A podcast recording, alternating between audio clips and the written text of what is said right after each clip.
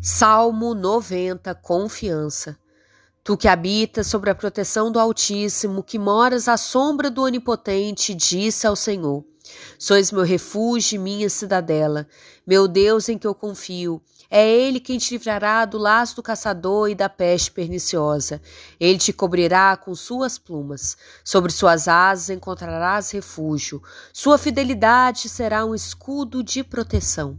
Tu não temerás os terrores noturnos, nem a flecha que voa à luz do dia, nem a peste que se propaga nas trevas, nem o mal que grasa ao meio-dia.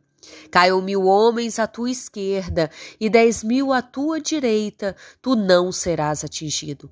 Porém, verás com teus próprios olhos, contemplarás o castigo dos pecadores, porque o Senhor é teu refúgio.